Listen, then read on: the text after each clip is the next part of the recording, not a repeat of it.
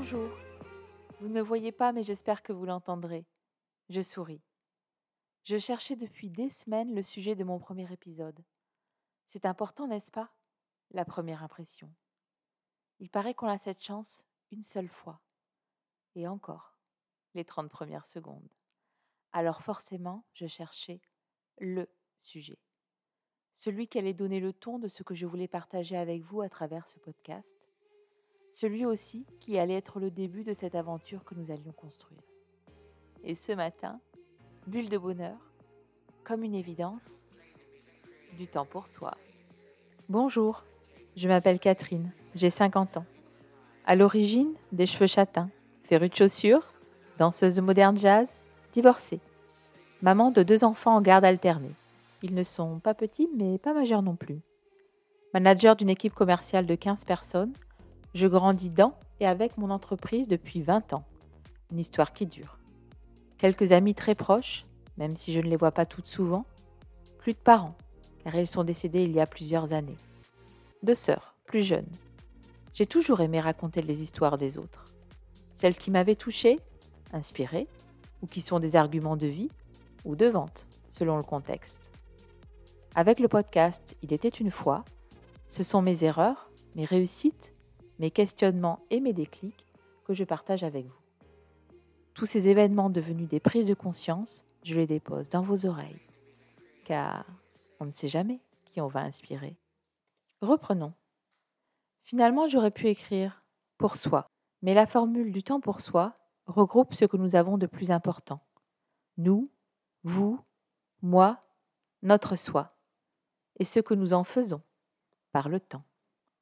Je ne me suis pas posé la question pendant des années. J'avais tout le temps que je souhaitais. Pour du sport, de la lecture, faire des puzzles. J'étais une grande fan. Cela dit, c'était très très consommateur de place. Des missions variées dans mes jobs que j'adorais effectuer, mes amoureux, mes amis. Pourtant, avec le recul, je sais que je n'ai pas utilisé mon temps à construire vraiment, à me construire surtout.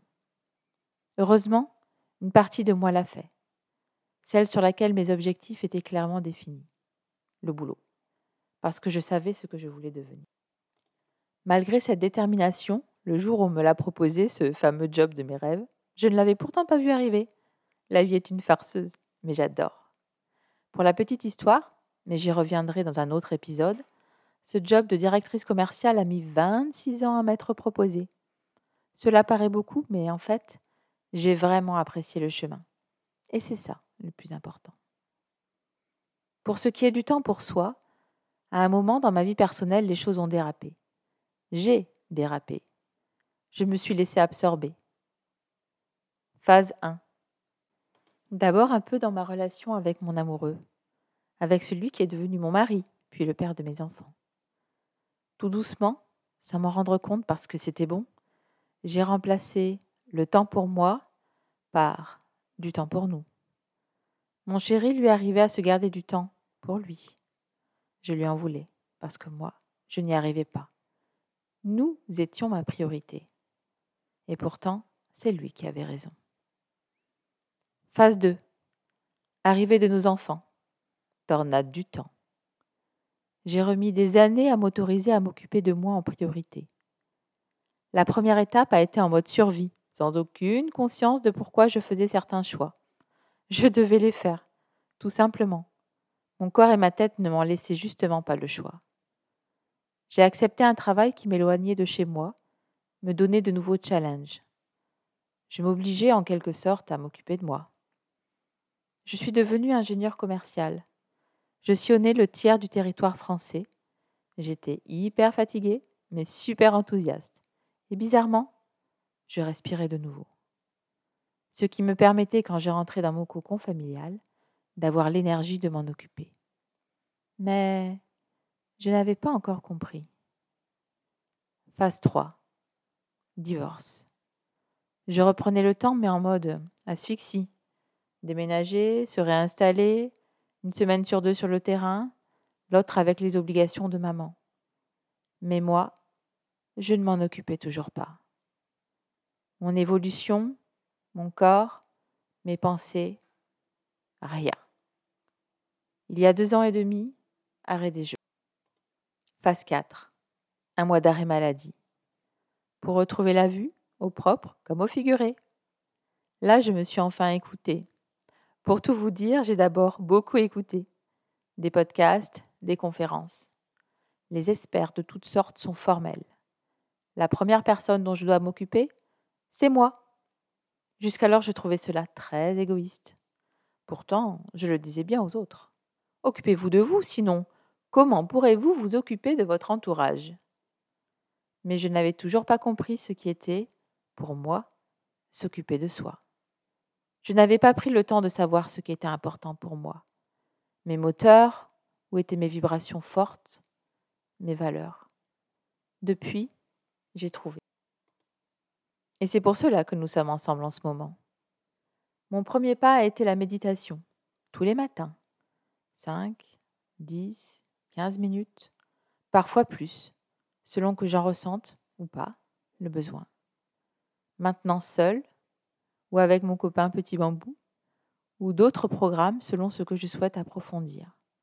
L'abondance, la meilleure version de moi. Je m'écoute. J'ai trouvé mon outil et je l'adapte selon mes besoins. Et le sport, tous les matins, enfin presque. Je commence donc mes journées, quoi qu'il arrive, par m'occuper de moi. Parce que le quotidien vous rattrape autrement, toujours. Pendant le confinement, j'ai eu un problème de dos. J'avais arrêté le sport. Erreur. Je sais maintenant que j'aurais dû me forcer à aller marcher. J'ai déréglé mon équilibre. C'est aussi en abandonnant ce qui nous fait du bien que nous pouvons vraiment en prendre la mesure. Et évidemment, le réintroduire dans nos journées. Je vois jour après jour l'importance de m'occuper de moi. C'est le plus beau cadeau que je puisse faire à la vie. À chaque fois que je rencontre dans mon existence des femmes qui viennent d'accoucher, je leur dis Occupe-toi de toi, ne t'oublie pas. Et si j'ai l'occasion de leur faire un cadeau, ce ne sera pas pour la nouvelle prunelle de leurs yeux, mais pour elles. Massage ou un soin, et si je connais leur hobby, quelque chose qui les y ramène. S'occuper de soi, c'est également de la discipline. Ce mot-là, on ne l'aime pas. Il nous ramène à l'apprentissage scolaire le plus souvent. Ce n'est pas forcément un bon souvenir. Mais finalement, c'est avec régularité que nous avons appris le plus pendant les premières années de notre vie. Alors, pourquoi ne pas continuer? Pour notre plus grand bien et celui de notre entourage. Quand je prépare mes épisodes, je prends du temps pour moi, à faire ce que j'aime, écrire, créer, transmettre, partager.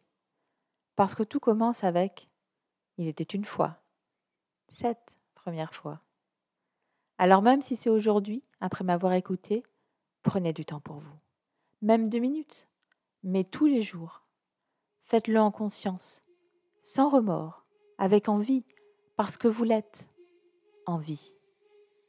Je vous souhaite de sourire, de vous occuper de vous, de vous aimer, parce que vous rayonnez ce que vous êtes et que la vie a besoin de vous, le monde a besoin de vous.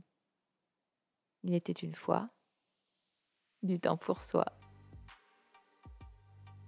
Si vous avez aimé cette première rencontre, ce premier épisode, abonnez-vous et n'hésitez pas à le diffuser. Je vous invite également à le noter sur les différentes plateformes d'écoute. Je reviendrai tous les 15 jours partager avec vous mes déclics et mes réflexions. En attendant, prenez soin de vous et évidemment, prenez du temps pour vous.